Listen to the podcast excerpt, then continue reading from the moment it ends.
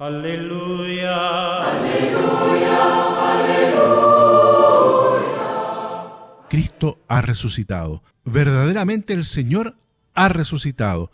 Este es, queridos amigos, queridos hermanos, el grito de alegría de la comunidad cristiana de todos los tiempos, desde la comunidad de los apóstoles hasta la iglesia de hoy que está esparcida por todo el mundo. Cristo ha resucitado. La vida nueva irrumpe en medio nuestro, siempre, nuevamente, porque es el hoy de Dios que se nos regala, es el hoy de Dios que se abre en virtud justamente de este misterio pascual, del Señor que resucita por el don del Padre, quien le regala el Espíritu Santo. Queridos amigos, queridos hermanos, el primer día de la semana fue María Magdalena al sepulcro. Todos los evangelios nos presentan la resurrección el primer día de la semana. En la tarde del primer día de la semana, los discípulos de Maús reconocen a Jesucristo resucitado en la fracción del pan, y el primer día de la semana se reúne la comunidad cristiana para escuchar la palabra del resucitado y hacer la fracción del pan, la Eucaristía. De ahí la importancia de la celebración de la Eucaristía del domingo. No se trata, queridos amigos, en primer lugar de una ley, no se trata en primer lugar de un mandamiento, es una necesidad para el cristiano. Tenemos necesidad de encontrarnos, de reunirnos. Somos la comunidad de Cristo resucitado y tenemos necesidad de escuchar su palabra, su buena noticia gozosa, esa palabra que se hace pan, carne, para la vida del mundo.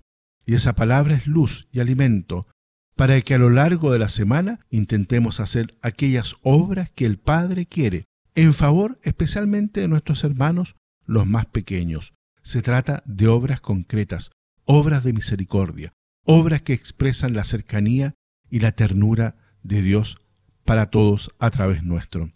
Hoy la iglesia repite, canta, grita, Jesús ha resucitado. Sin embargo, como Pedro, Juan, las mujeres fueron al sepulcro y estaba vacío, él no estaba.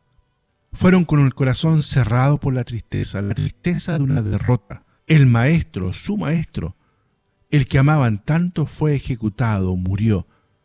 Y de la muerte no se regresa. Esta es la derrota.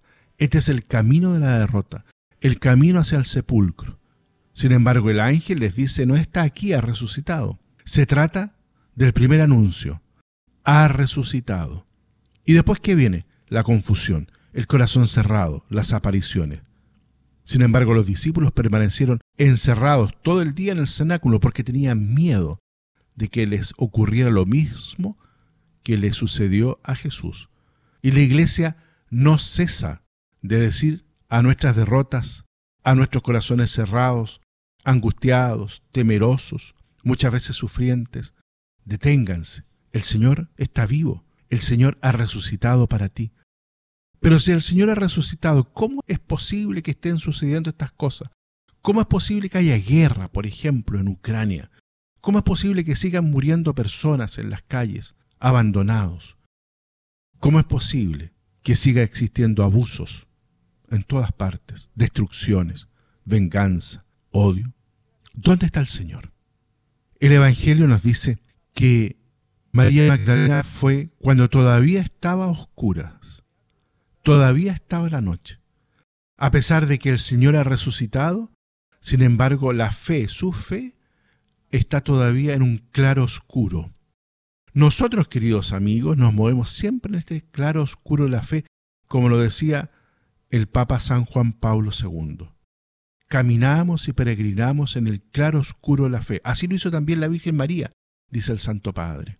Pues bien, muchas veces en medio de nuestro mundo todavía hay oscuridad, hay tinieblas.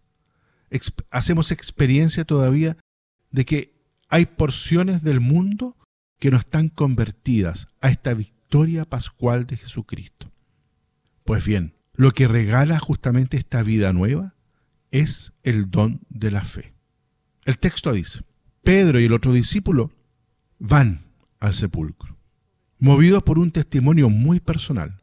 Confiesan que hasta entonces no habían entendido el sentido de la muerte y de la resurrección del Señor. Ahora al encontrar la tumba vacía, tal como la mujer les ha anunciado, es cuando llegan a la fe. Es decir, cuando no lo ven, es cuando creen. El Señor ha realizado el paso de la muerte a la vida. Ellos también realizan el paso por la fe.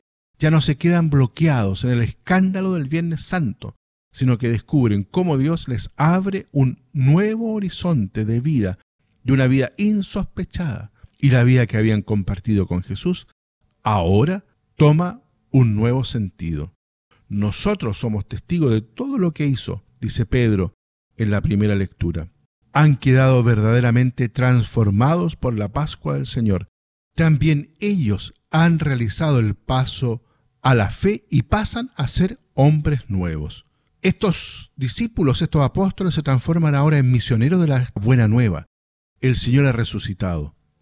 El libro de los Hechos de los Apóstoles, que ocupará la primera lectura de todo este tiempo pascual, es el libro de la misión, del anuncio de la resurrección de la vida nueva de los hombres nuevos que forman la iglesia.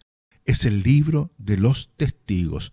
También hoy, queridos amigos, debemos seguir escribiendo las páginas de este libro con la acción evangelizadora, misionera y testimonial de la iglesia y también de todos nosotros, de nuestras familias que encuentran su fuente en la resurrección del Señor que celebramos y que da sentido y horizonte a nuestra vida, a nuestra historia.